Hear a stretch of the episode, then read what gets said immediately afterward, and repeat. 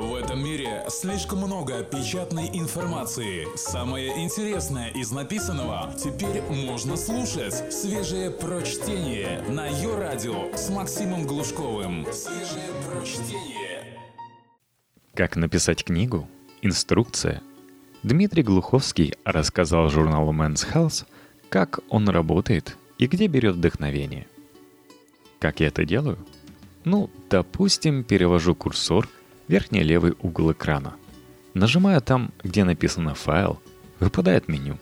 Выбираю New Blank Document. Открывается новый текстовый файл, похожий на чистый бумажный лист.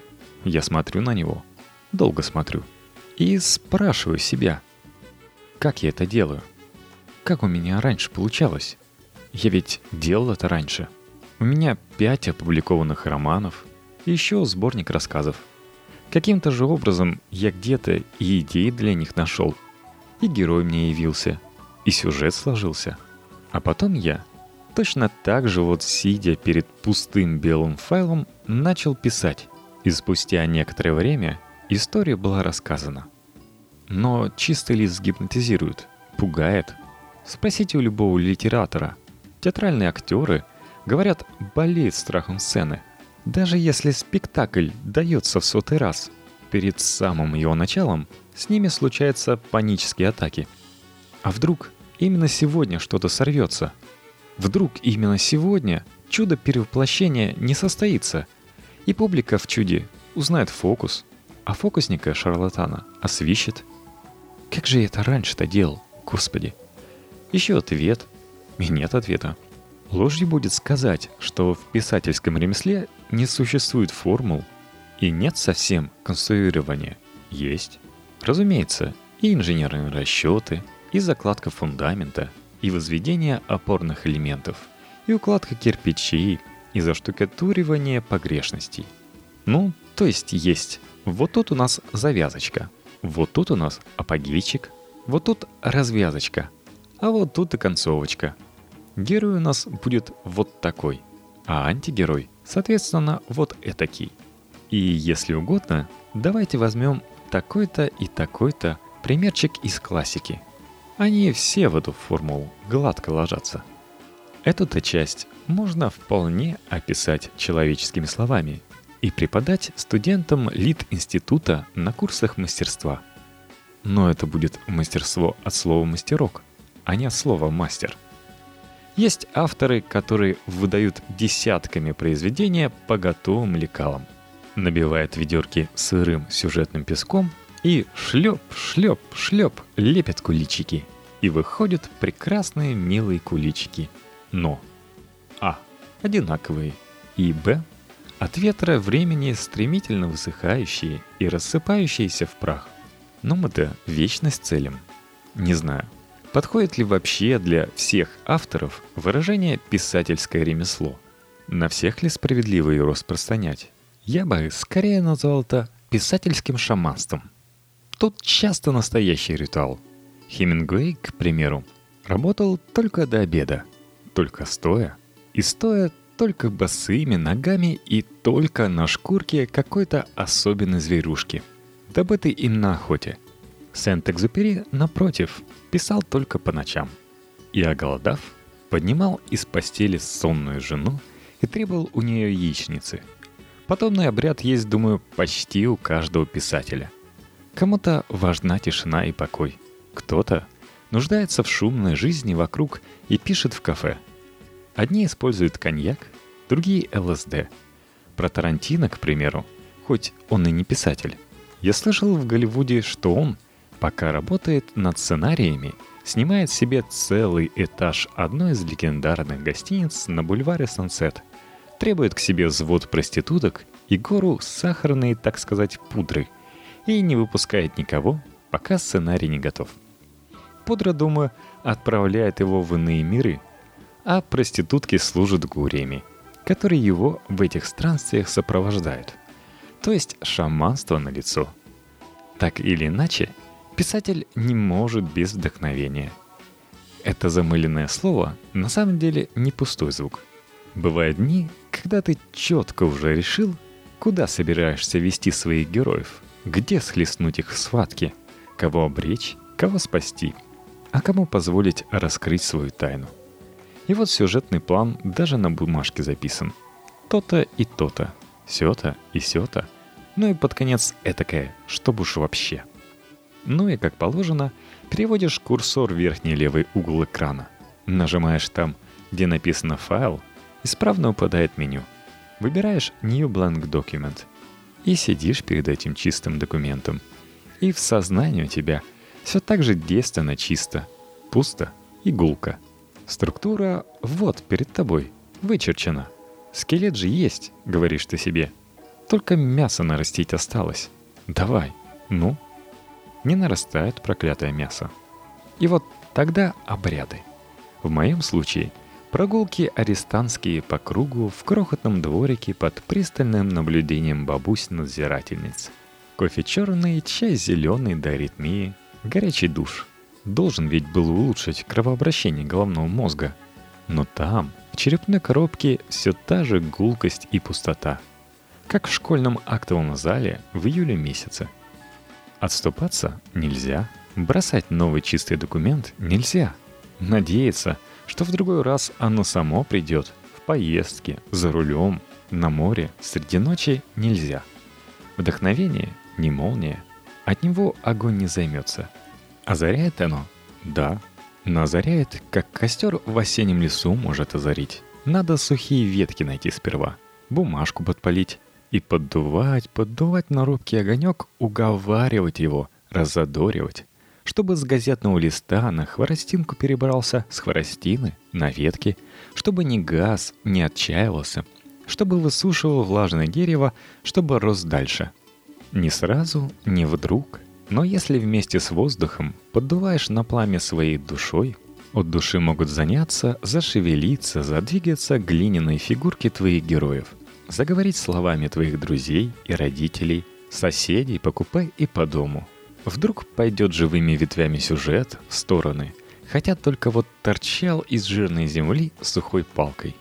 И какие-то слова найдутся для всего правильные – Иногда после отсеивания словесного песка через сито, а иногда и сами придут, и сразу единственно верные. Многими писателями сказано, включая и пергидрольных авторес женских детективов, что нам несколько рушит поэтику. Примерно так. Писатель всего лишь медиум. Идеи и даже фразы, за исключением пунктуации, ему приходят извне. Некоторые авторессы говорят даже и о космосе – а писателю самому лишь остается занести космическое послание на физический носитель. Я как человек, вообще ближе расположенный к психиатрии, чем к поэзии, с этим вот так сразу не соглашусь. Вряд ли писание имеет отношение к приему сигналов откуда-то оттуда. Скорее уж, сосредотачиваясь и совершая обряды, писатель бурит скважину в коре своего собственного мозга.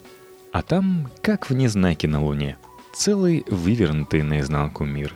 И ангелы, и демоны, и людишек всяких легион. Все в писательской голове заточены.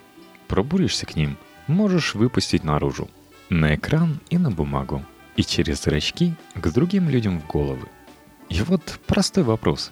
Как писать книжки? И расскажите нам, Дмитрий, как вы это делаете за 6500 знаков? И ничего не утаивайте, чтобы наш читатель не заскучал. Как? Ну вот так. Нажимаешь там, где написано «файл», и в послушно выпавшем меню выбираешь New Blank Document. А дальше вы уж давайте как-нибудь сами. Дмитрий Глуховский, 36 лет, российский писатель и журналист. Автор романов «Метро-2033», «Сумерки», «Метро-2034», «Будущее», сборника рассказы о родине, новый роман Глуховского «Метро-2035», вышел в издательство АСТ в июне 2015 года. Спрашивай в книжных. Только свежее прочтение на Йо-Радио. Надеюсь, для чтения ваших книг необходим интеллектуальный багаж. Вот вам размышления об этом от Евгения Крузенштерна. Крым, Евпатория. Теплый летний вечер. По улице Фрунзе не спеша прогуливается молодая пара. Доходит до скульптуры – отдыхающий Геракл. Памятник без сложных аллегорий. Мускулистый бородач развалился у входа в море. «Это кто?» — спрашивает девушка своего спутника. «Фрунзе», — сходу отвечает молодой человек. «Улица же Фрунзе?» «Ну да. А почему голый?» — удивляется барышня. «Так не Мурманск», — усмехается спутник. «Жарко, вот и голый». «Ну да», — соглашается барышня и льнет своему Ромео, потому что ум — это очень сексуально. Я, конечно, понимаю, что интеллектуальный багаж у всех разный. Кто-то в этом смысле ограничен ручной кладью. И заблуждениям мы все подвержены в равной мере. Я знаю одного кандидата филологических наук, который только в университете узнал, что вулканическое стекло для чистки пяток называется пемзой, а не пензой. Он твердо был уверен, что материал назван в честь города, как сланцы – Представляете, человек 17 лет тер пятки пензой. Ну, не попалось ему это слово в печатном виде. Что ж тут поделаешь? Я про другое. Удивительным образом среднестатистический отпускник сочетает в себе тягу к познанию мира и вопиющее невежество. Как так? Время, чтобы заработать деньги на поездку, у него нашлось. А чтобы узнать, куда он едет, нет – Помню, лежим мы на турецком пляже в окружении соотечественников. Мимо проходит черный от загара зазывала. Экскурсия в древнюю Трою, недорого. Вдруг слышу откуда-то сбоку «Прикинь, как лохов разводит. Троя — это же древняя Греция. Причем тут Турция?» Я, конечно, понимаю, что среднестатистическому россиянину вообще не обязательно куда-то ездить чтобы иметь представление о какой-нибудь далекой державе. У него это самое представление рождается вместе с ним. Специально он им не занимается, не до того. Просто человек вдруг понимает, что Италия – это такие вот улочки, низкие люди в пиджаках, тонкая пицца и женщины с прическами, как у кинематографических путан времен перестройки. И вообще – Италия — это как будто место, где он тысячу раз был сразу за Новосибирском. Зачем ему дополнительно изучать? Или Германия? Дома невысокие, снег из ваты, круглый год рождественская иллюминация. Ходят люди в серых куртках и красных лицах. Зовут их Карл или Ото, Хайки или Моника. В Америке, естественно, грязно и много машин. Граждане толстые, лица у них квадратные – рубашки клетчатые. И думают они все время о том, что если их выгонят с работы, то им нечем будет платить за дом. Как-то так. Но нет, мы не уникальны. Я несколько раз сопровождал иностранцев в России, и ни один из них не знал, куда он приехал. «Россия – великая страна», – говорили они. «Покажите нам что-нибудь великое». Особенно удивил канадец, летевший в Горный Алтай. «Мои друзья Ходили в горы и по дороге ели вкусную баранину», — объяснил он. Я хотел было сказать, что за вкусной бараниной не обязательно ехать в Мекку сплавщиков и Центр пазарекской культуры, но махнул рукой. Пусть это будет сюрпризом. В конце концов, может, не стоит делать из путешествий культа. Может, налегке во всех смыслах и приятней. Пять главных цифр твоего отпуска – 29 недель. За столько времени до даты перелета по данным билетного сервиса Skyscanner можно найти самые низкие цены на полеты внутри страны. Если путешествие за границу, то все зависит от города, в который ты собрался. Ищи билеты либо за те же 28-30 недель до полета Европа, либо за 14 недель Нью-Йорк. 15%. Столько нужно прибавить к отпускному бюджету перед поездкой – Думаешь уложиться в 100 тысяч? Бери 115 и вот эти 15 тысяч не трогай. Это запас на случай форс-мажоров. А они будут. Это ж путешествие, приключение. Вдруг придется издалека гнать на такси, чтобы не опоздать на обратный рейс. 8 дней. Тот минимум, что потребуется тебе, согласно нидерландскому исследованию 2013 года, чтобы полностью отключиться от работы – Ничего не делание, вроде чтения в гамаке и залипания в джакузи, сокращает этот срок. 5 миллиграммов. Доза мелатонина, которую надо принять накануне перелета в другой часовой пояс. чтобы заблаговременно начать жить в новом режиме. Пересекаешь не более 6 поясов, съешь 5 мг накануне, в тот час, когда в месте назначения наступит поздний вечер, и тут же ложись спать. Пересекаешь 7 и более поясов, принимай мелатонин в течение трех дней до поездки. Два события – Столько туристических дел, экскурсий, походов в музеи, осмотров достопримечательностей должно быть запланировано на каждый день отпуска, и не больше. Расписав заранее каждую секунду, ты не отдохнешь, а только измотаешься –